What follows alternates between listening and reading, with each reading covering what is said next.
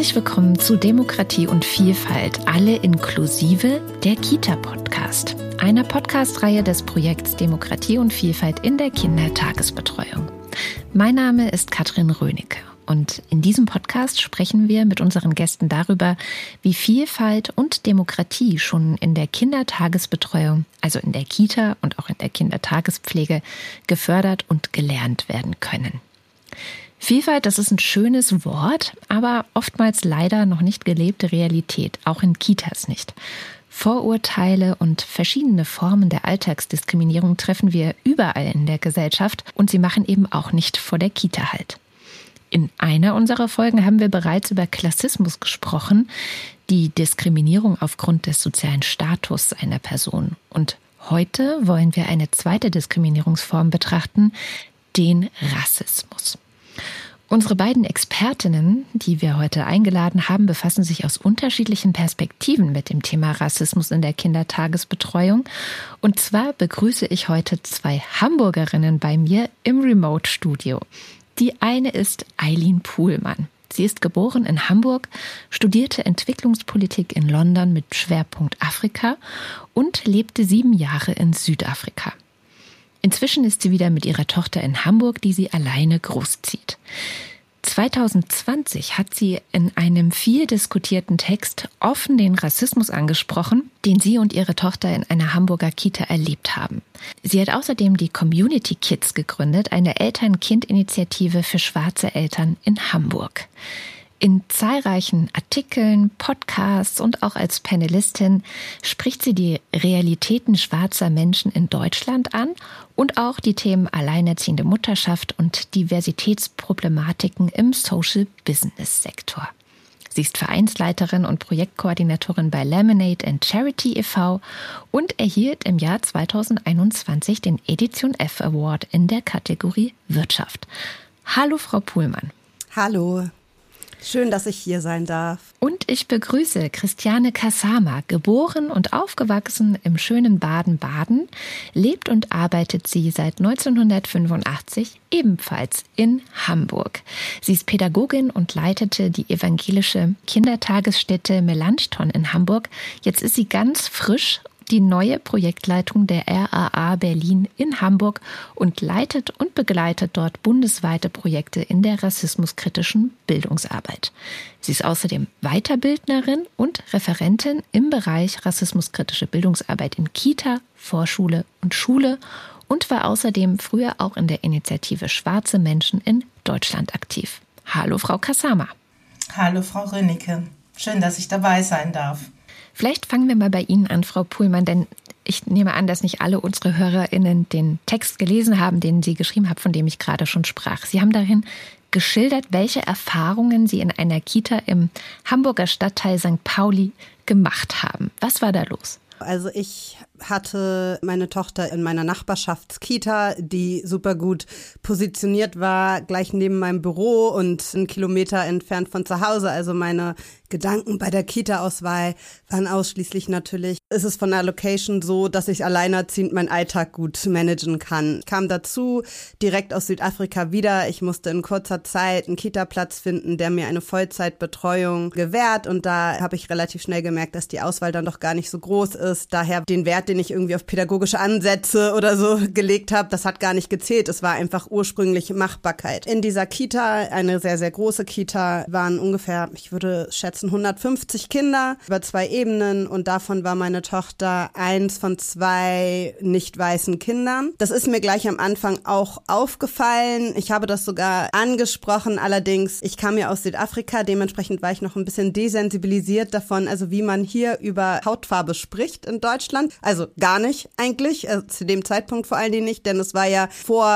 der George Floyd Black Lives Matter Debatte, die ganz klar mehr Konversation überhaupt möglich gemacht hat. Als ich rein reinkam und auf die Fotos geguckt habe meinte so, hm, das sind aber schon ganz schön viele weiße Kinder. Da hat die Kita-Leitung ist rot geworden und hat angefangen zu stottern und ich dachte, ich wäre der Fehler. Ich dachte so, ups, ich hätte ein Fauxpas geleistet und jetzt im Nachhinein weiß ich natürlich einfach, dass auch diese Kita grundsätzlich noch überhaupt gar keine Sprache dafür hatte. Meine Tochter ist gerne in die Kita gegangen, das muss man dazu sagen. Ich habe über vieles hinweggesehen, einfach weil ich sehr gestresst war, einfach um in meinem Alltag anzukommen in Deutschland wieder und habe dann irgendwann gemerkt, okay, dass auf der einen Seite es keine Bücher gibt, in denen sich meine Tochter wieder gesehen hat, dass immer wieder kleine Momente stattgefunden haben, in denen ich uns als vereinzelt wahrgenommen habe, also alleine. Und das hat sich dann alles ein bisschen hochgeschaukelt und das war relativ am Anfang ein Elternabend, über den schreibe ich, also so fängt der Artikel auch an, über einen Elternabend, in dem ich unter anderem angesprochen habe, dass meine Tochter gesagt bekommt, dass sie nicht Elsa sein kann, weil sie halt nicht blond ist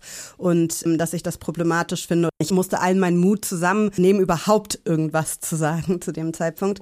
Dazu kam noch, dass ein weiteres Kind eine Aussage getätigt hatte, und zwar alle Afrikaner schmeißen Müll auf die Straße und ErzieherInnen hatten ein ganz großes Bedürfnis, das aufzuarbeiten. Ich wurde dann als erstes angesprochen von einem anderen Elternteil, was ich denn davon halte und ich habe gedacht, so, hä, was halten Sie denn davon? Also bin ich jetzt die Repräsentanz Afrikas hier. Aber auf jeden Fall, die Kita hat dann ein Müllprojekt gestartet als eine Antwort auf diese Aussage, weil sie gesagt haben, sie wollen das aufarbeiten. Und in dem Elternamt hatte ich dann angesprochen, dass ich das ja gut finde, dass sie ein Müllprojekt machen und meine Tochter das Müllprojekt auch ganz spannend findet. Meine Tochter war, glaube ich, zu dem Zeitpunkt vier oder gerade fünf und habe dann aber gefragt, wie sie da mit dem Vorurteilsteil der Aussage umgegangen sind. Und da wurde dann gestottert und da war dann überhaupt kein Zugang. Und daraufhin habe ich dann gesagt, na ja, ich glaube, das ist wichtig und für mich ist es noch wichtiger, denn mein Kind ist das einzig afrikanisch gelesene Kind in dieser Gruppe und es ist ja klar, dass so eine Aussage auf uns anders zurückfällt als auf alle anderen Kinder. Und daraufhin haben dann andere Eltern einfach das Gespräch gehijackt und sind da gar nicht drauf eingegangen und haben gesagt, ist doch ganz schön spät, sollen wir nicht mal Ende machen. Und dieses Gefühl von diesem Elternamt, der relativ am Anfang war, ich glaube, ich war gerade mal acht Monate oder so da, das Gefühl hat mich auf jeden Fall vorsichtig sein lassen. Das kann ich natürlich auch alles jetzt erst im Nachhinein einordnen. Und der Artikel war dann einfach nochmal eine Art für mich, das für mich selber aufzuarbeiten, was da eigentlich passiert ist und dass mein komisches Bauchgefühl, dass das nicht einfach nur ich war, die irgendwie übersensibel war, sondern dass da einfach viele Dynamiken stattgefunden haben, die ich noch nicht einordnen konnte und der Artikel hat mir geholfen, das einzuordnen. Wie war das bei Ihnen, Frau Kassammer? Sie haben selber lang ja eine Kita geleitet. Welche Erfahrungen haben Sie gemacht mit Rassismus während dieser Zeit? Naja, ich würde gerne ein bisschen früher ansetzen. Also das, was Frau Puhnmann schildert, das kenne ich noch aus der Zeit, als meine Söhne, die jetzt Ende 20 und Anfang 30 sind, könnte genau das Parallele von damals sein. Und das ist ja das Erschreckende immer wieder in Deutschland, dass sich so wenig bewegt. Ne? Und ich habe damals auch, wie Frau Puhlmann, eine Kindergruppe für schwarze Kinder initiiert hier in Hamburg, die Candy Kids damals, um für Kinder, die von Rassismus betroffen sind, einen rassismusfreien Raum zu schaffen. So war der Gedanke damals. Rassismusfreie Räume gibt es ja gar nicht.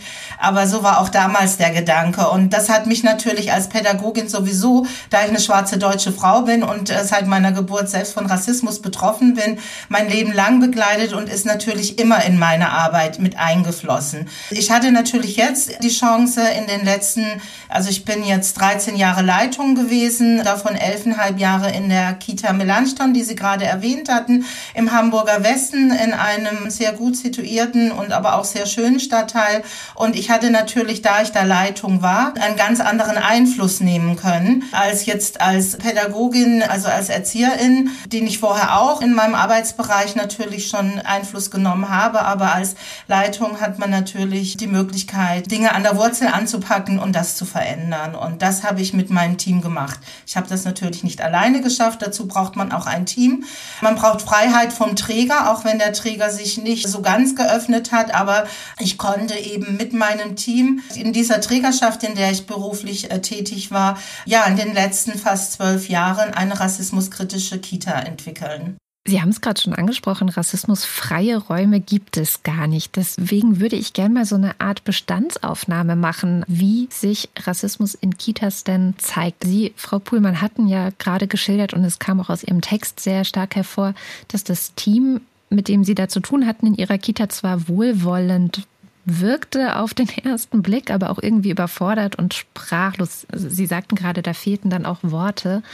Und in ihrem Text schrieben sie, die Kita und ihr Personal haben mich lediglich als ungemütliche Political Correctness Polizei abgespeichert. Ist das etwas, was zum Beispiel relativ typisch dann ist, dass wenn auf Rassismen hingewiesen wird nur, dass man dann selber in der Rolle ist, die Buhfrau zu sein? Wie ist das Ihrer Erfahrung nach? Es ist auf jeden Fall so. Eine, also ein sehr typischer Mechanismus ist ja die Abwehr und das erste ist oft das Abstreiten der angesprochenen Gegebenheiten und das stimmt allerdings auch für jegliche Diskriminierungsform. Das ist auf jeden Fall eine so unglaublich typische Situation und dazu kommt auch noch, und ich glaube, das finde ich ganz interessant und ich würde das tatsächlich auch als etwas sehr Deutsches definieren und zwar, wenn einem Deutungshoheit abgesprochen wird und darauf hingewiesen werden, dass man eine Wissenslücke hat. Damit können wir gesellschaftlich so unglaublich schlecht umgehen. Das ist jetzt meine These. Der Gedanke, dass wir immer alles wissen müssen und Expertinnen sein müssen, bevor wir uns zu etwas äußern können, und das Zugeben, noch nicht genug Information zu haben, um etwas bestätigen zu können zum Beispiel.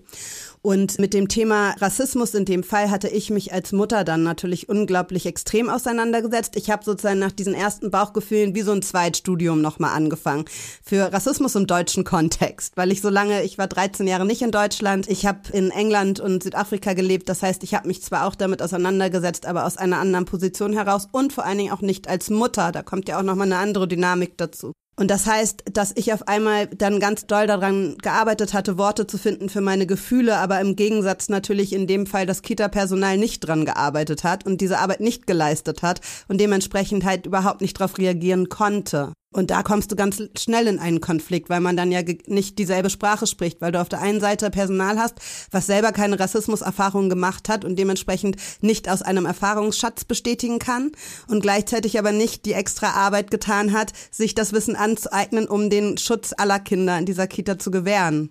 Frau Kasama, was ist Ihre Erfahrung? Wie äußert sich Rassismus im Kita-Alltag?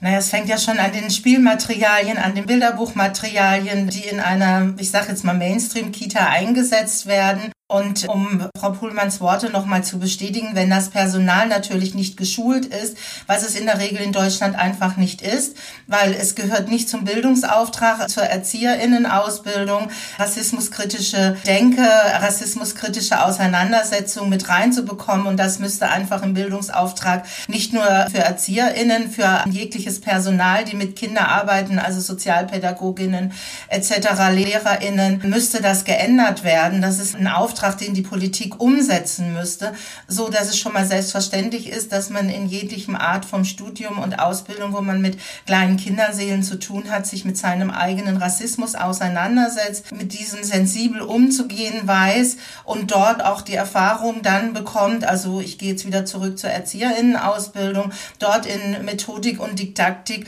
auch das ganz normale Material mitbekommt. Also für mich ist es Normalität, wie auch mein Team, mit dem ich lange gearbeitet habe, dort Bilder und Spiele, Puzzles, alles einzusetzen, die eine Diversität mit positiven Identifikationsmöglichkeiten bieten. Und wir haben mittlerweile die Materialien auch in Deutschland. Die sind uns leichter zugänglich. Natürlich hat uns Black Lives Matter Bewegung da in die Hände gespielt, Gott sei Dank an der Stelle. Aber man kann auch Bilderbücher, die sehr gut sind, aus dem amerikanischen, englischen Bereich übernehmen. Und ich glaube, fast in jeder Kita hat man Eltern, und wenn man sie nicht hat, dann findet man Menschen, die einem mit einfachen Worten vielleicht übersetzen, so dass es für die Kinder ein in Anführungszeichen normales deutschsprachiges Bilderbuch wird, so dass es ganz normal in das Repertoire aufgenommen werden muss. Aber da ist noch ein Stück Arbeit und das ist auch mein Ansatz in meinen Weiterbildungen, die ich eben für ErzieherInnen anbiete.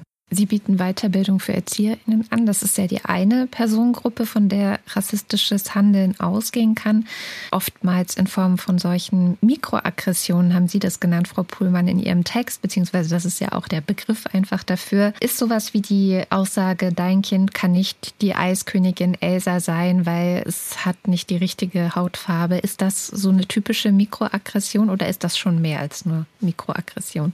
Ich würde das auch als eine Mikroaggression einstufen. Und zwar etwas, was in einem Gespräch ohne böse Absicht genannt wird und ein wiederholtes Gefühl von Unwohlsein auslöst bei mir oder auch bei meiner Tochter, ohne dass daraus jetzt in dem Moment ein großes Trara gemacht werden würde. Und die Problematik mit diesen Mikroaggressionen ist ja, dass die einzelne Aussage kann man vielleicht noch ganz gut wegstecken, aber in seiner Fülle, in den, im Alltag kann das dann schon zu dem ein oder anderen Ausbruch an einfach, ja, Emotionalität und eine Reaktion darauf führen. Also nochmal zu Ihrer Frage, dass das genau auch eine Art ist, wie sich Rassismus dann äußert. Ja, also sei es im Kita-Alltag oder im normalen Alltag. Und es äußert sich ja auch darin, dass Kinder Unterschiede benennen müssen in, oder wie Kinder Unterschiede benennen. Das ist auch eine Art, in wie sich Rassismus im Alltag äußert. Und Sie hören das vielleicht schon. Ich unterstelle keine böse Absicht, sondern auch Kinder, mit denen meine Tochter in die Kita gegangen sind, sind halt in Deutschland sozialisiert, in diesem System sozialisiert und dementsprechend nicht frei von Rassismen.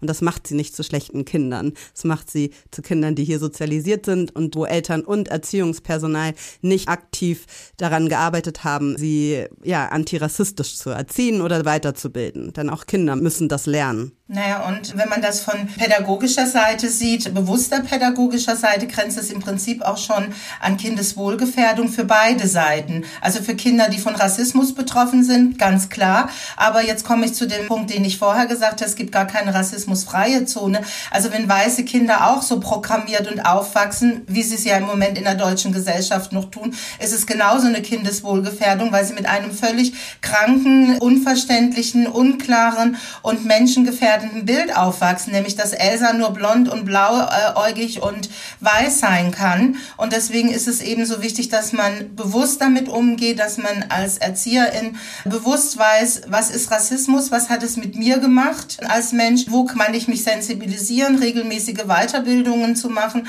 und dann Möglichkeiten zu bieten, dass alle Kinder, egal was sie werden wollen, sein wollen, die Möglichkeit haben mit einer positiven Identifikation. Auch ein Junge kann Elsa sein, wenn er Elsa sein möchte. Und, und das ist der Auftrag, den wir oder den ich wünsche, dass Pädagogen, Pädagoginnen dahin kommen und diese Diversität, diese Vielfalt, dieses, was wir als Menschen ausmachen, nämlich in unserer Unterschiedlichkeit, dass Kinder mit dieser Selbstverständlichkeit in den Kitas aufwachsen, mit einer positiven Identifikationsmöglichkeit für alle Kinder. Jetzt haben wir schon viel über die Situation in Kitas gesprochen. Ich nehme mal mit, dass es sowohl das pädagogische Personal vor Ort ist, was adressiert werden müsste, aber eben auch Kinder und auch Eltern dieser Kinder natürlich Rassismen mit sich herumtragen, die wir adressieren müssten. Vielleicht gucken wir aber noch mal einen Schritt zurück. Wie würden Sie für sich ganz allgemein Rassismus definieren? Für mich ist Rassismus einmal der fälschliche Glaube daran, dass es Rassen gibt und dann äh, die Hierarchie, die basierend auf diesem sozialen Konstrukt etabliert wurde und die ganz klar Menschen auf Basis ihrer Hautfarbe, Herkunft und vielen weiteren Kategorien in mehr und weniger Wert und mehr Wert einstuft und somit auch unterschiedlichen Zugang zu Ressourcen gewährt. Frau Kassama, wie sieht Ihre Definition aus? Ich stimme dem komplett zu und der Rassismus, den wir hier in Deutschland tagtäglich erleben, die Basis ist die Kolonialgeschichte und jeder Bürger, jeder Bürgerin sollte sich damit auseinandersetzen, weil wir eben tagtäglich in unterschiedlichster Form eben noch diesen Rassismus erleben, der in der Kolonialzeit, als die ganzen europäischen Länder sich auf den Weg gemacht haben, um den afrikanischen Kontinent, die Menschen auszubeuten, ihnen alles zu nehmen, ihre Kultur, ihre Sprache, ihr Sein zu nehmen. Und das sind bis heute die Auswirkungen Auswirkungen. Und ja, es wird Zeit, dahin zu gucken, das zu bearbeiten und irgendwann aufzulösen. Da sind wir auch schon direkt beim Thema Rassismus, Sensibilität. Wie funktioniert das dann? Also in der konkreten, wirklich antirassistischen Arbeit. Sie haben mit Menschen zu tun. Wir haben schon gemerkt, Menschen können manchmal auch ein bisschen schwierig sein. Sie mögen es nicht, wenn man ihnen Wissenslücken aufzeigt. Wie funktioniert das dann, dass man von Rassismus unsensiblem Handeln und auch nicht das Reflektieren dahin kommt, zu sagen, okay, ich mache mich auf den Weg. Es ist ja vermute ich, ein, ein Lernprozess, der jetzt auch nicht mit einem Workshop oder einer Weiterbildung getan ist, oder? Bei mir in der Kita war es ja so, wir haben uns 2012, nachdem ich ein Jahr dort war, gemeinsam auf den Weg gemacht Und eine Erzieherin ist noch da, der Rest kam neue dazu. Das bedeutet natürlich aus zwei unterschiedlichen Gründen, man muss das regelmäßig machen. Man muss regelmäßig mit dem Team Weiterbildungen machen zur rassismuskritischen Bildungsarbeit in der Kita, weil erstens mal Fluktuationen aus unterschiedlichen Gründen sind. Und der zweite Punkt ist auch, dass eben weiße Menschen wieder in ihre Komfortzone zurückgehen können nach Feierabend, wenn sie das wollen. Bietet sich einfach in einer weißen Mehrheitsgesellschaft auch gut an. Und wenn sie da nicht ständig an dem Thema sind und dranbleiben, ja, gerät einiges wieder in Vergessenheit. Kennen wir ja alle, wenn wir mal aus der Komfortzone rausgehen, aus unterschiedlichen Themen. Und wenn wir nicht daran bleiben, sitzen wir gerne wieder bequem auf dem Sofa. Und wir haben das bei uns konzeptionell festgelegt gehabt, dass wir alle zwei Jahre, also wir haben ja regelmäßig drei Studientage im Jahr. Und bei uns ist es festgelegt, dass alle zwei Jahre zwei Studientage zur politischen Bildung anstehen. Meistens war es das Frühjahr, dann fängt man das Jahr gerade neu an und kann nochmal tiefer arbeiten, um dann eventuell Dinge wieder umzusetzen. Und wenn ich mitbekommen habe, dass zum Beispiel die Diakonie Weiterbildungen angeboten hat, zum Beispiel zum Critical Whiteness, dann habe ich dort auch mit Absprache von MitarbeiterInnen, die bisher vielleicht neuer in der Kita waren oder diese Weiterbildung noch nicht mitgemacht haben, die dort dann angemeldet. Es gibt natürlich auf dem Spektrum im Moment noch weniger Möglichkeiten, Kolleginnen anzumelden an Weiterbildungen. Ich hoffe, das verändert sich auch nochmal. Aber wie gesagt, wir haben das intern so festgelegt und hatten oft auch Glück, dass das Team dran teilnehmen konnte, dass wenig Krankheit. Urlaubsverbot gab es dann zu diesen beiden Tagen, also intern ausgesprochen, aber es war mir schon wichtig. Und wir haben nicht nur das feste Team daran teilnehmen lassen, wir hatten jetzt gerade Ende Januar die Weiterbildungstage für dieses Jahr. Und wir nehmen dann natürlich selbstverständlich die Auszubildenden dazu, wir nehmen die FSJlerInnen dazu, wir nehmen das Küchenpersonal dazu. Und wenn möglich in der Kita, in der ich gearbeitet, gab es eine Verwaltung Verwaltungskraft. Der wurde leider krank, der konnte nicht dran teilnehmen, aber der hätte auch gerne dran teilgenommen. Und das ist wichtig, dass das kompakte Team daran teilnimmt und nicht nur die Pädagoginnen. Also alle mit ins Boot, das ist das eine. Aber wie funktioniert das dann konkret? Wo fängt man dann an, wenn dieses Team da sitzt und sagt, so, wir machen das jetzt? Wo startet man da? Wie findet man einen Einstieg? Bei uns war der Start ja vor über zwölf Jahren und ich kann mich noch sehr gut erinnern. Das war ja das erste Training damals, was die Kolleginnen über zwei Tage gemacht haben. Zum einen war das so, dass sie plötzlich ihre Materialien angeguckt haben, ihre Bilderbücher. Die waren danach so geschockt, was wir für Bilderbücher damals in der Kita hatten und haben angefangen, erstmal alle Bilderbücher auszusortieren.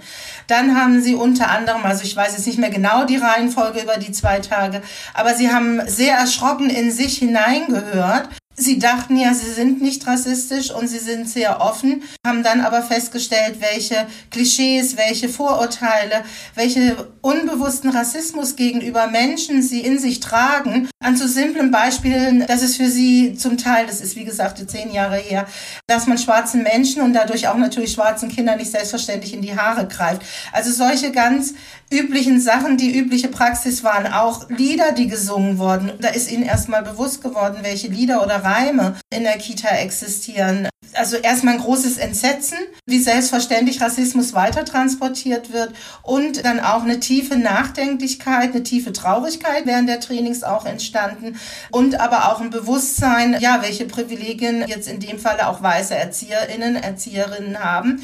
Schwarze Erzieherinnen oder BPOC damals, die an dem ersten Training mitgemacht haben, die haben plötzlich ihre Welt auch verstanden. Die hatten vorher auch noch keine Trainings und haben plötzlich ihre Welt verstanden und haben gemerkt, das liegt nicht an ihnen persönlich, sondern das sind die rassismischen Strukturen der Gesellschaft, die sie so denken lässt, die sie so abwerten lässt, die sie ja teilweise mangels Selbstwertgefühl aufwachsen lässt. Und am Ende war das eigentlich so, und das ist auch bei den meisten Kolleginnen so geblieben, die aus unterschiedlichen Gründen dann die Kita irgendwann mal verlassen haben, dass sie immer sagen, wir waren so dankbar, an diesen Trainings, an diesen Weiterbildungen teilzunehmen. Das hat unser Leben einfach bereichert und hat uns eine andere Brille aufgesetzt. Und das fand ich immer sehr toll oder finde ich auch toll, wenn Menschen das dann eben sagen und es dann in ihre Arbeit mit einfließen lassen und im Endeffekt in ihren Alltag mit einfließen lassen. Genau, ich glaube, das bringt das eigentlich auf den Punkt, weil Christiane Kassama spricht ja von der Institution, also wie sie als Institution sozusagen damit umgegangen sind. Und Institutionen können halt nur weniger rassistisch sein, wenn sich jede einzelne Person bereit ist, damit auseinanderzusetzen, denn Institutionen sind voll mit Menschen. Und dieser Weg in diese Rassismus-Sensibilität hat, glaube ich, unter anderem auch ganz, ganz viel mit Zuhören zu tun, also bereit zu sein, zuzuhören und Perspektiven zuzuhören und anzunehmen, die nicht die eigene Erfahrungswelt sind, also über den eigenen Erfahrungshorizont hinaus und das nicht abzustreiten, sondern zu sagen, ha, okay, krass, natürlich erfahre ich das selber nicht, aber schlimm zu wissen, dass das für dich so ist, also dieses uneingeschränkte Zuhören. Und es ist Arbeit. Also es ist ein, ein Lesen, ein sich weiterbilden, ein Zuhören, ein in einen Workshop setzen ist ja schon so, dann bist du ja schon übermotiviert. Sowohl dieses ein, sich ein Buch holen und mittlerweile gibt es viele Bücher auf dem Markt. Das war vor zehn Jahren auch anders. Ja, also überhaupt, es gibt so viele gute Podcasts, also wirklich gute Beiträge in, im Printjournalismus, in Online sowieso, Podcasts und so weiter. Also sich so ein bisschen auf diese Reise zu machen und auch einzusehen, dass die niemals zu Ende ist und auch zu wissen, dass es nicht die eine, es gibt nicht die eine Definition und es gibt auch nicht die eine Erfahrung. Also weil man eine schwarze Freundin hat, die sagt, für sie ist das so und so, bedeutet es das nicht, dass es für alle so ist. Also dieser äh, Erfahrungsvielfalt auch innerhalb der Rassismuskonversation zulassen und einfach bereit zu sein, aktiv zuzuhören. Und ich glaube, das ist auf jeden Fall der Anfang, der stattfinden müsste. Und das ist so interessant, weil das bei vielen Menschen schon super schwer ist. Also diesen einen Anfang zu machen, das Zuhören ist für viele unglaublich schwer. Und ich möchte da auch noch ergänzen, wichtig ist es eben auch, dass es festgelegt wird. Also du hast gesagt, es gibt zwar sehr viele Bücher, aber die muss ich ja freiwillig lesen. Wenn ich aber jetzt Institution Kita betrachte, wenn es festgelegt ist, dass wir diese Weiterbildungen machen, ist es eine Verpflichtung, im Prinzip dran teilzunehmen. Ne? Ob ich dann nochmal im Privaten, also wir haben in der Kita auch so eine Erwachsene-Bibliothek uns mit der Zeit angeschafft, aber das ist dann äh, Freizeit. Ne? Ob ich diese Bücher jetzt lese, die, wie du schon sagst, in den letzten Jahren haben wir ja sehr gutes Material in Deutschland bekommen, aber das ist dann freiwillig und ich finde eben Institutionen Institution muss verpflichtend sein. Eigentlich alle Institutionen müssten dazu verpflichtet werden, rassismuskritisch sich auseinander, also dass teilnehmende Menschen in einer Institution sich mit Rassismus auseinandersetzen. Definitiv.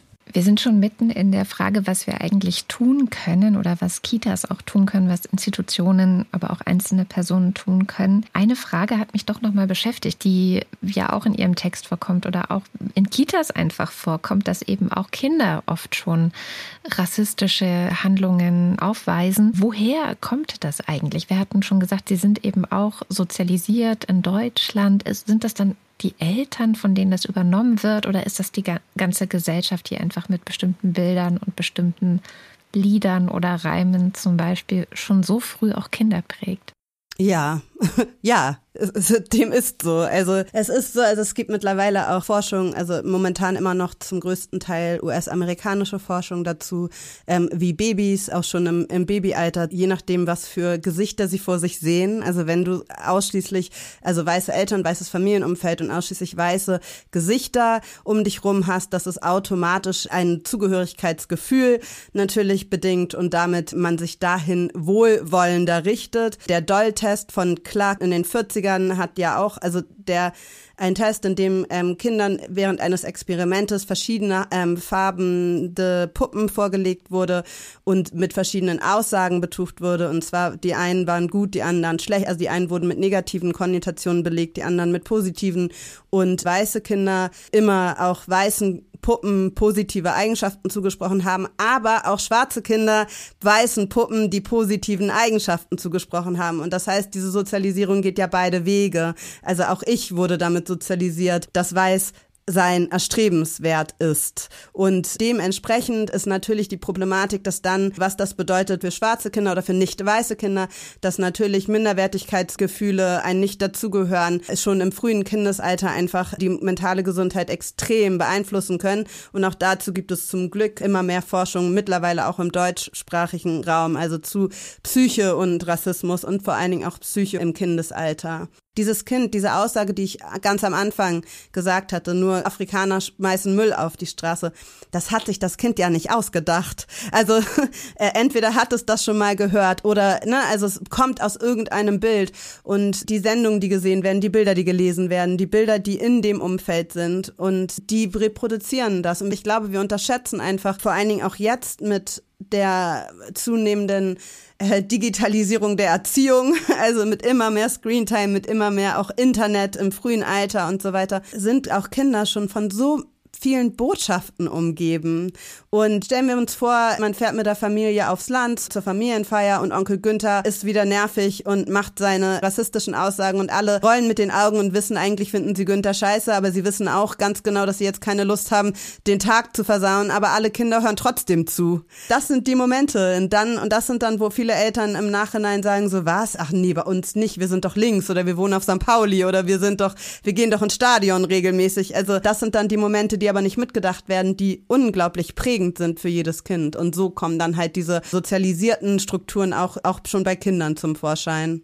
Und das ist jetzt natürlich aus meiner angelesenen Perspektive und nicht als Pädagogin oder Psychologin, aber wurde mir gesagt. Hm, das ist die reale Perspektive. Man muss sich ja zum Teil Bilderbücher angucken oder wie du sagst, der ganze Medienbereich. Wenn dann mal ein schwarzes Kind eine Rolle spielt in manchen Filmen, dann ist es das Kind mit Fluchterfahrung oder das Kind, das adoptiert wurde oder das Kind, was Deutschland wieder verlässt, in seine Herkunftsfamilie geht oder wie auch immer. Also gar nicht die reale Lebenswelt von schwarzen Kindern, die hier geboren und aufwachsen. Das ist ja das, was ich am Anfang auch sagte, wie wichtig ist, positives Identifikationsmaterial zu bekommen. Und wenn natürlich Kinder außerhalb, also in den Familien oder in der Gesellschaft das permanent mitbekommen, auch wenn sie vielleicht mit dem Auto zur Kita gefahren werden und die Eltern schalten nicht die Nachrichten aus und dann heißt es eben, der Mann aus Nigeria hat das und das getan. Also da entstehen Bilder, die eben nicht der realen Lebenswelt entstehen, sondern rassistisch geprägte Bilder bei Kindern. Oder wir haben auch noch Bilderbücher Bücher.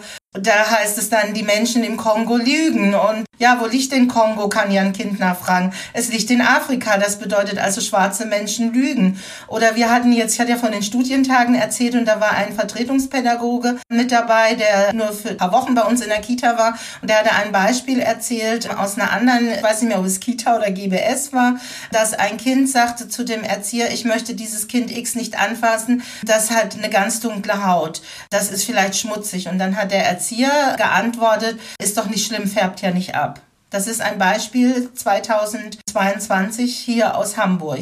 Das zeigt mir, wie, ja, ich möchte es den Ausdruck gar nicht nennen, der mir gerade so eingeschossen kam, aber wie wichtig es wäre, diesen Erzieher sprachfähig zu machen, dass er sich mit seinem eigenen Rassismus auseinandersetzt, dass er eingreifen hätte können in dieses ja, rassistische Gedankengut, was dieses, ich glaube, es war im Schulkindbereich, äh, Kind geäußert hat, wo immer es auch her hatte. Ich will gar nicht unbedingt sagen, dass es aus dem Elternhaus kommt, sondern all die Beispiele, die Frau Puhlmann und ich jetzt genannt haben. Aber da ist es wichtig, dass sich dann das Personal, ErzieherInnen, LehrerInnen damit auseinandergesetzt haben, um dann in diese Situation eingreifen zu können und nicht ja, so eine unsensible, diskriminierende Antwort zu geben und das schwarze Kind so zu schwächen an dieser Stelle und dem weißen Kind ja auch die Möglichkeit, wieder in ihrem Weißsein eine Bestätigung zu geben.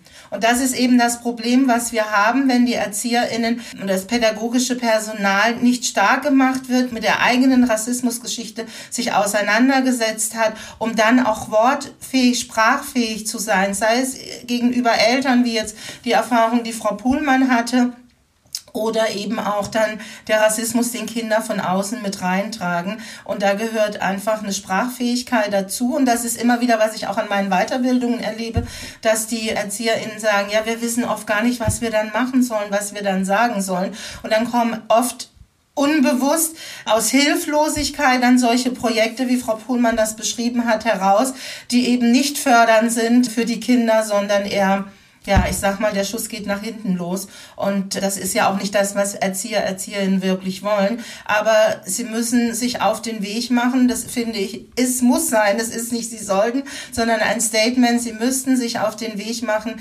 ihre eigene Rassismusgeschichte, sich damit auseinandersetzen, kritisch zu Rassismus stehen, sich bestärken. Was müssen wir tun? Was sollen wir tun? Und wie gestalten wir unsere Pädagogik in den Kitas? Wo müssen wir unsere Konzepte ändern? Kindern. Thema Schutzkonzept ist ein großer Aspekt. Es gibt einen Hamburger Träger, der hat das als Auflage gemacht, das Kinderschutzkonzept rassismuskritisch zu betrachten. Und das sind Sachen, ja, das müsste in allen Kitas überall passieren, nicht nur in Hamburg. In allen Kitas, in jeder Kita, in jeder pädagogischen Einrichtung müsste das passieren. Das heißt, der erste Schritt ist überhaupt erstmal zu sagen, gut, wir machen uns jetzt auf den Weg und wir kümmern uns um das Ganze. Wir nehmen das als unsere Aufgabe an. und dann zu schauen, okay, wo gibt es eventuell Angebote, wie man sich weiterbilden kann, zum Beispiel bei Ihnen, aber natürlich auch diverse andere Angebote. Gleichzeitig habe ich mich tatsächlich gefragt, wie wäre denn die richtige Reaktion gewesen? Oder es gibt natürlich nicht die richtige Reaktion, aber eine gute Reaktion im Umgang mit so einer Aussage, wie das Kind äh, fasse ich nicht an. Naja, der erste Punkt ist, in unserer Kita wäre es nicht passiert weil wir schon lange damit arbeiten. Das ist auch das, was ich immer sage. Irgendwann gibt es diese Beispiele gar nicht mehr. Mit Vorschulkindern bin ich nicht dafür, dass man, also Kinder nicht ähm, im Schulalter sind, bin ich nicht dafür, mit Rass, über Rassismus zu sprechen. Aber ich finde, dass es waren Schulkinder. Ich weiß nicht mehr genau, welche Klasse es war. Also kleine Schulkinder. Ich finde, das kann man zum Thema machen. Mit den Kindern wirklich drüber sprechen, dass das Rassismus ist, mit dem weißen Kind auch und mit ihm drüber sprechen, was ist Rassismus. Wir haben gerade vorhin die Medien angesprochen. Auf Kika gibt es auch eine sehr schöne Reihe, wo Kinder sehr klar und sehr gut Rassismus erklären. Und man kann ja auch Medien positiv einsetzen und könnte dann in diesem Kontext entweder nur mit den beiden oder wenn man das Gefühl hat oder die Erfahrung hat, dass es die ganze Klasse oder diesen Bereich der GBS betrifft, mit Kindern sich so eine kleine Sendung, die laufen so fünf Minuten, gemeinsam anzugucken und dann mit den Kindern darüber sprechen und mit den Kindern ins Gespräch zu gehen. Und wichtig ist es natürlich auch an der Stelle, wenn man das Glück dann hat, BPOC-Kollegen, Kollegen unter sich zu haben, die nochmal ganz stark auch separat von den weißen Kindern mit den schwarzen Kindern oder mit den von Rassismus betroffenen Kindern ins Gespräch geht und mit ihnen dann auch nochmal positive Identifikationsmöglichkeiten zu schaffen. Vielleicht am Ende davon ein tolles Märchen aus Afrika zu lesen oder wenn man Musiker drunter hat, mit ihnen nochmal zu tanzen und so. Also ganz wichtig ist es auch, die, die Kinder dann zu bestärken, die von Rassismus betroffen sind, weil Rassismus tut weh. Rassismus macht die Seele krank und da ist es ganz wichtig, diese Kinder zu bestärken. Und wie gesagt, wenn man selber das nicht kann, weil man nicht BPOC ist und sich damit auseinandergesetzt hat, gibt es Menschen, die man dann dazu holen kann und diese Kinder dann nochmal separat von den weißen Kindern im Schulkindalter zu unterstützen. Okay, aber was machen wir im Vorschulkindalter? Sie sagten gerade, Sie würden da Rassismus gar nicht direkt ansprechen. Wie funktioniert es dann? Also wir sprechen bei uns in der Kita nicht Rassismus an, also dass wir es als rassistisch bezeichnen. Wir hatten mal die Situation, dass eine Mutter auf einen Kollege zukam und sagte, ich bin ganz entsetzt, also eine weiße Familie. Mein Kind hat erzählt zu Hause, es möchte nicht mehr mit dem Kind X spielen, weil es eine dunklere Hautfarbe hat. Also erstmal das Tolle an der Stelle war, dass diese Mutter sich geöffnet hat, dass sie das Vertrauen hatte, sie kann kommen. Und der Kollege, der in dem Falle schon einige Trainings hatte, konnte sehr gut damit umgehen und hat ganz in Ruhe mit der Mutter darüber sprechen können, sich auch bedankt, dass sie gekommen ist, weil er das in der Kita so gar nicht wahrgenommen hatte im Kita-Alltag und hat eben auch mit der Mutter das, was Frau Puhlmann auch vorhin erwähnt hatte, schon mal geforscht, wo könnte es herkommen? Weil erstmal sagt die Mutter, wir sind zu Hause gar nicht so. Und welche Bilderbücher, welche Filme, was sie bei Oma hat, irgendein Bilderbuch gelesen, wie auch immer. Das war dann schon mal ein Thema. Und für den Kollegen war es gut, es zu wissen. Damals hatten wir gerade so, es war Frühling, wie jetzt auch, ein Gartenprojekt mit einem neuen Hochbeet. Und er hat gezielt diese beiden Kinder in die Verantwortlichkeit dieses Hochbeets gezogen, so dass diese beiden Kinder ähm, über dieses Projekt nochmal einen ganz anderen Weg wieder zueinander gefunden haben. Das war damals so dieses Ziel dabei und äh, ist positiv auch äh, so weitergegangen, weil es bestand ja eine Freundschaft. Also die hatte ja der Kollege in der Gruppe auch schon wahrgenommen. Aber aus irgendeinem Grund war ja das weiße Kind plötzlich gehemmt, diese Freundschaft in Liebe weiterpflegen zu können. Und er hat diese Hemmung praktisch mit dem Alltag rausgeholt, dass er den beiden Kindern die gleiche Aufgabe, eine sehr verantwortungsbewusste Aufgabe ge gegeben hat, wie gesagt, an dem Projekt Hochbeet, so dass sie ihn wieder spielerisch zueinander gefunden haben in einer basierten Menschlichkeit, würde ich als Erwachsene dazu sagen. Frau Kasama hat vorhin schon gesagt, bei uns in der Kita wäre eine bestimmte Situation wahrscheinlich gar nicht passiert. Bei Ihnen, Frau Puhlmann, habe ich gelesen im Text, Augenblicklich wird mir klar, dass ich meine Tochter täglich in einen ungeschützten Raum gebe, einen Raum, in dem sie aufgrund optischer, naturgegebener Merkmale der Möglichkeit ausgesetzt ist, ausgegrenzt zu werden. Wie schafft man denn eigentlich einen sicheren Raum? Also ich glaube, mittlerweile, und das ist auch zwei Jahre her, dass ich den Artikel geschrieben habe, ist mir schon auch bewusst, dass so wirklich sichere Räume zu schaffen, ist eigentlich fast unmöglich, weil Verletzungen auf irgend, in irgendeiner Form stattfinden können. Das kannst du auch mit dem besten Gewissen und der besten Weiterbildung nicht garantieren. Aber was man geben kann, ist ein Raum, in dem du weißt, dass du aufgefangen werden kannst, in dem Konversationen über solche Vorkommnisse möglich sind. Und das alleine bietet schon irgendwie ganz, ganz viel Sicherheit. Für mich wäre ein Gefühl der Sicherheit gewesen, dass meine Sorgen ernst genommen werden, dass ich das Gefühl habe, okay, sie, sie sehen, dass es mich unglaublich doll belastet. Und ich finde, wenn ich darüber nachdenke, mit was für einer Fürsorge die Kita damit umgegangen ist, als ein Kind irgendwie eine Eiunverträglichkeit hatte, ja, also mit wie viel Fürsorge umgegangen ist. Und wir haben alle zu Geburtstagen Kuchen gebacken ohne Eier, um dieses eine Kind nicht auszugrenzen. Also wie viel Fürsorge möglich ist für andere Dinge, wie sie sich weitergebildet haben und einen ganzen Ordner voller eifreier Rezepte zur Verfügung gestellt haben. Das ist, wenn diese Energie auch anderen, ne, also gesellschaftlichen Struktur bedingten Ungerechtigkeiten entgegengebracht werden würde, dann wären diese Räume sicherer. Und ich glaube, wäre ich auf ein äh, geschultes Personal getroffen, in dem Fall ein Personal, was mir zuhört und mich ernst nimmt und auch einfach nur zu überlegen, wo ihre eigenen Lücken vielleicht sind, ja, also vielleicht meine Sorgen auch als einen Hinweis wahrgenommen hätten, dann wäre die Situation für mich gar nicht so eskaliert. Es ist ja nicht so, als wäre ich irgendwie schreiend in die Kita gelaufen, sondern ich hatte viele Jahre einfach nur Bauchschmerzen und war sehr traurig, wenn ich mein Kind in die Kita bringen musste. Meinem Kind ging es gut. Also es war nicht so, dass mein Kind jeden Morgen weinend in die Kita gegangen ist, aber mein Kind war immer schon ein Kind, was lachend und freudig jeden Tag in die Kita gegangen ist. Und wenn dieses Kind dann nach Hause gekommen ist und gesagt hat, heute durfte ich nicht mitspielen, ja, weil, dann ist das schon, dann war das so ein krasser Kontrast. Und da war mir dann bewusst, okay, irgendwas stimmt hier nicht.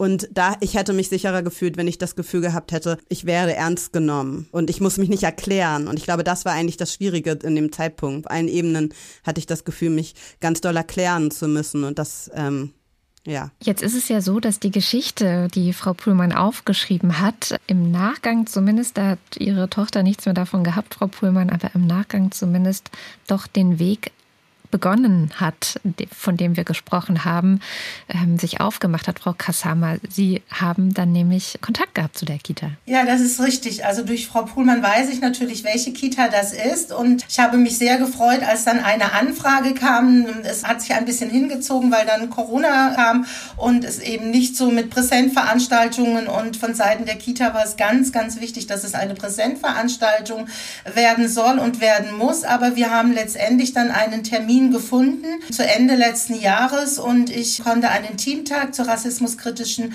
Bildungsarbeit in der Kita mit dem Team und mit der Leitung machen und es war auch das Küchenpersonal an diesem Tag dabei. Also es war ein ganz, ganz tolles, offenes Team, das mir da gegenüber trat und die wirklich was bewegen wollen, was verändern wollen die sehr offen mit den Themen umgegangen sind. Also ich fand, ja, es war ein toller Teamtag und das Team hat sich auch mit mir so verabschiedet, dass es ein Anfang ist. Und sie wollen sich auf den Weg zu einer rassismuskritischen Kita machen. Und da bin ich dann ganz glücklich darüber, dass sich all dieser Einsatz von Frau Puhlmann zwar nicht mehr für ihre eigene Tochter gelohnt hat, aber für alle Kinder, die jetzt in die Kita gehen und in den nächsten Jahren diese Kita besuchen werden. Sie haben sich ja dann auch selber quasi weitergebildet. Also anstatt dass die Kita den, die Initiative ergriffen hätte, das eigene Personal weiterzubilden und zu schulen oder da irgendwas zu machen, haben Sie das ja gemacht, wie Sie sehr ausführlich auch geschildert haben, in unterschiedlichsten Zusammenhängen eben dann auch versucht, erstmal die Bestätigung zu finden, es sind nicht Sie, die spinnt oder so, ne? Ja, das war halt dann auf jeden Fall Teil meines eigenen Empowerment-Prozesses, so meine eigene Stärkung, um mit der Situation umzugehen. Und ich habe mir ganz, ganz bewusst schwarze Räume gesucht, ganz explizit. Ich bin aufs Bundestreffen der Initiative Schwarzer Menschen in Deutschland gefahren und habe mich mit anderen Kindern Initiativen auseinandergesetzt. Ich habe mich geworkshoppt. Ich war unter anderem auch bei Frau Kasama auf dem Workshop an, in, mitten dieser Kita-Situation. Ich Genau, ich habe mich sozusagen auf selber für mich auf diese Reise nochmal begeben, weil auf Englisch war mein Vokabular in dem Race-Diskurs sehr ausgefeilt gewesen, aber auf Deutsch hat er mir gefehlt. Und einfach, ja, mich dem so hingegeben, um meinem Bauchgefühl, um meinen Bauchschmerzen Worte zu geben und das veräußern zu können und mich damit auch zu erleichtern und überhaupt auch darüber hinaus in Verbindungen zu treten. Das war interessant, weil der Artikel, als der dann rauskam, da war mein Kind danach noch irgendwie vier bis sechs, ich glaube sechs Wochen hatte es noch in der Kita, bevor es in die Schule gegangen ist. War natürlich interessante Wochen für mich, weil der Artikel ja mit einem großen Porträt von mir versehen war. Dementsprechend waren natürlich alle, die das gelesen haben, in der Kita, wussten, ich hatte den geschrieben. Aber was da dann für mich auch nochmal ganz klar wurde, war, dass es eine unglaubliche, also ich, es war mir total unangenehm und ich habe mich auch ein bisschen geschämt und das ist ganz interessant, weil ich, obwohl es für mich super empowernd war und mich gestärkt hat in dem Moment, ich war alleine, ne? Ich bin dann jeden Tag in die Kita gegangen und dachte so, oh, oh, okay, jetzt kommt dieser Spießrutenlauf wieder und keiner hat was gesagt und die Kita selber hat auch nicht reagiert. Sie hat mir dann den Träger geschickt. Die haben sich bei mir gemeldet. Aber die Erzieherinnen oder Leitungen sind gar nicht auf mich zugekommen. Es war auch okay. Ich wollte einfach nur noch raus. Ich hatte abgeschlossen mit dieser Kita. Aber andere Eltern haben mir geschrieben danach. Oder auch Erzieherinnen haben mir geschrieben über Instagram oder so und haben gesagt, vielen Dank, wir haben diese Konversationen, die sind hier wirklich nicht möglich, du hast total recht. Also haben mich bestätigt, aber sie haben auch gesagt, Mann, hätte ich das gewusst, ich wäre so gerne in Verbindung mit dir getreten. Ja, und ich hätte so, ich hätte dich so gerne unterstützt. Und das war für mich so ein totaler Aha-Moment. Und das ist auch, warum ich dann bereit war, mehr drüber zu reden und zu schreiben und auch Sichtbarkeit zu bekommen, weil das für mich bedeutet hat, dass ich ganz viel in Verbindung treten konnte und ganz genau, ganz klar nicht alleine war. Und im Nachhinein war das ganz wohltuend. Das ist so eine Ermunterung, höre ich jetzt raus, dass es ruhig auch mal kurz krachen kann, aber man hinterher vielleicht auch mal was hat, worüber man reden kann miteinander, so als Grundlage. Ich werfe anderen Eltern nicht, also den Eltern, die dabei beim Elternamt bei mir waren, denen werfe ich ganz viel vor, aber allen anderen Eltern, die gucken ja nicht in meinen Kopf. Also ja nicht so, als wäre ich in die Kita jeden Tag gegangen und hätte gesagt, boah, ich habe gerade das Problem. Ich hatte ganz wenig Kontakt mit anderen Eltern. Ich war eine der einzigen Vollzeit arbeitenden Frauen. Das bedeutet, mein Kind war im Frühdienst und im Spätdienst. Ich war nachmittags nicht auf dem Spielplatz mit allen und das bedeutete, dass ich wenig Verbindung hatte und diese Konversation natürlich nicht stattgefunden hat. Und ich habe gemerkt, dadurch, dass ich das öffentlich gemacht hatte, war da ganz viel Potenzial für auch Unterstützung. Ja, und die, das gab's natürlich vorher nicht so richtig. Und darin liegt dann halt auch der Wert. Und das Feedback, was ich auch immer noch, es ist interessant, dieser Artikel, was das ja auch aufgezeigt hat, ist, wie wenig in diesem Bereich überhaupt publiziert ist und Kinderrassismus, Kita-Rassismus, wie wenig einfach da draußen ist, dass dieser Artikel noch immer relativ hoch in der Google Search Liste kommt und ich dementsprechend immer noch Rückmeldungen bekomme, wie viele Kitas sich bei mir gemeldet haben. Kita-Leitungen haben sich bei mir gemeldet. Es haben sich Ausbilderinnen bei mir gemeldet und gesagt, vielen Dank, endlich haben wir eine Elternperspektive, das kommt mit ins Curriculum. Ja, also das war ist super spannend, was für Lücken da aufgemacht wurden. Und was ich daraus gelernt habe, ist, dass es sich manchmal lohnt, diese Prozesse nach zu veröffentlichen oder nach außen zu tragen, wenn man sich das traut, weil man sich natürlich auch angreifbar macht, aber was daraus wachsen kann, so wertvoll ist. Frau Kasshammer. Was ich gerne noch ergänzen würde zu Frau Puhlmanns Worte ist zum einen, ich habe sowieso eine Hochachtung, was sie getan hat mit ihrem Artikel, aber trotzdem nicht sieht man, wie anstrengend Rassismus ist. Weil Frau Puhlmann hat ja, wie sie betonte, ja ein paar Mal jetzt als alleinerziehende Mutter ihre äh, Tochter in die Kita gebracht, um eigentlich den Kopf frei zu haben, ähm, um zur Arbeit zu gehen. Ne? Die Eltern bringen das Kind in die Kita, wollen es gut betreut haben, damit sie eben ihren Lebensunterhalt verdienen können und den Kopf frei haben. Aber wie schwierig es ist, wenn Kinder von Rassismuserfahrungen erleben und Eltern das bewusst ist, ähm, wie schwierig es ist, eben frei zur Arbeit gehen zu können, sondern Frau Puhlmann hat sich nochmal für sich auf den Weg gemacht. Und Frau Puhlmann hatte jetzt das Glück, dass sie mit der deutschen Sprache aufgewachsen ist. Aber wie viele Eltern haben wir noch in erster Generation hier, die nicht der deutschen Sprache mächtig sind, die nicht diese Möglichkeit haben, auch Sprachrohr für ihre Kinder so sein zu können oder sich die Zeit nehmen zu können, nach Feierabend, nach einem Fulltime-Job, nachdem dann endlich das Kind im Bett ist, vielleicht nochmal Bücher zu lesen, im Internet zu recherchieren. Also da sieht man, welcher Kraftaufwand bis heute noch nötig ist, dass Eltern von Rassismus betroffenen Kindern, ihre Kinder in gute Hände wissen zu wollen, zu können. Ne?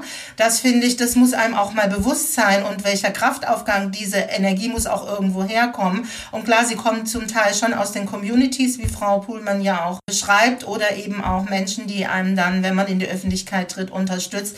Aber hm, diesen Kraftaufwand müssen weiße Menschen nicht machen. Das muss einem nochmal bewusst sein. Und ich finde auch nochmal, Eileen, du hast den Satz zwar nicht zu Ende gesprochen, ich bin jetzt so fies und spreche ihn zu Ende, dass deine Tochter abends nach Hause kam. Ich durfte nicht mitspielen, weil, bestimmt weil sie sagten, weil ich schwarz bin. Das muss einem nochmal so bewusst sein, was das bedeutet. Ein Kind geht nach einem pädagogischen Alltag in denen es in den Händen war von pädagogisch ausgebildeten, hochqualifizierten Personal, das sein Geld damit verdient, pädagogisch zu arbeiten. Und das Kind kommt nach Hause, ich durfte nicht mitspielen, weil ich schwarz bin. Danke, dass du es ausgesprochen hast. Das ist ein Satz, der, das müsste jede Pädagogin sich dreimal am Tag ganz intensiv anhören und dann sich fragen, was läuft da falsch? Dass ein Kind mit so einer Ausgrenzungserfahrung nach Hause abends kommt, morgens fröhlich wieder in die Kita geht, sich auf die Freunde freut, auf den Ausflug freut etc. Und am Abend vielleicht beim Einschlafen, da erzählen die Kinder ja oft, ich durfte nicht mitspielen, weil ich schwarz bin. Was bedeutet das für eine Kinderseele? Was bedeutet das für einen kleinen Menschen, der aufwachsen soll, der sich entfalten soll, der positiv als Mensch, als kleine Pflanze, irgendwann als große Pflanze in dieser Gesellschaft seinen Platz finden soll. Und das ist der Ansatz, wo sich jede Pädagogin, Pädagoge tief mal in sein Pädagogenherz und in sein pädagogisches Know-how einfühlen lassen sollte und sich wachrütteln sollte, welche Aufgaben wir in den Kitas haben. Eigentlich ein super Schlusswort. Ich würde es so stehen lassen und sagen Eileen Puhlmann und Christiane Kassama vielen, vielen Dank. Danke euch. Ich danke Ihnen. Vielen Dank für den Podcast. Und damit endet die dritte Folge unseres Podcasts. Die nächste erscheint in Kürze und wird sich mit dem Thema Übergang von der Kita zur Schule befassen. Wir freuen uns, wenn ihr dann wieder dabei seid. Die heutige Folge wurde von Simone Haaf vom KTK Bundesverband und Stefanie Schwarzkopf von der Diakonie Deutschland konzipiert. Redaktion Cosima Schmidt, Produktion ASK Berlin. Am Mikrofon war Katrin Rönecke. Wenn ihr den Podcast spannend findet, dann empfehlt uns gerne weiter. Wir freuen uns, wenn wir möglichst viele Menschen erreichen können. Dabei hilft uns auch, wenn ihr, wo immer ihr könnt, zum Beispiel bei Apple Podcasts oder bei Spotify, eine positive Bewertung dalasst. Demokratie und Vielfalt, alle inklusive, der Kita-Podcast, ist eine Podcast-Reihe des Projekts Demokratie und Vielfalt in der Kindertagesbetreuung das Vorhaben ist ein gemeinsames Projekt der sechs Spitzenverbände der freien Wohlfahrtspflege. Das sind die Arbeiterwohlfahrt-Bundesverband, der Paritätische Gesamtverband in Kooperation mit seinem Berliner Landesverband und dem Bundesverband für Kindertagespflege, die Diakonie Deutschland, die Zentralwohlfahrtsstelle der Juden in Deutschland, das Deutsche Rote Kreuz und der Deutsche Caritasverband, vertreten durch den KTK Bundesverband und der Arbeitsgemeinschaft für Kinder- und Jugendhilfe AGJ. Und das Projekt wird im Rahmen des Bundesprogramms Demokratie leben von 2020 bis 2024 gefördert. Weitere Informationen zum Vorhaben findet ihr auch auf der Projektwebseite duvk.de. Das ist kurz für Demokratie und Vielfalt in der Kindertagesbetreuung. Also duvk.de.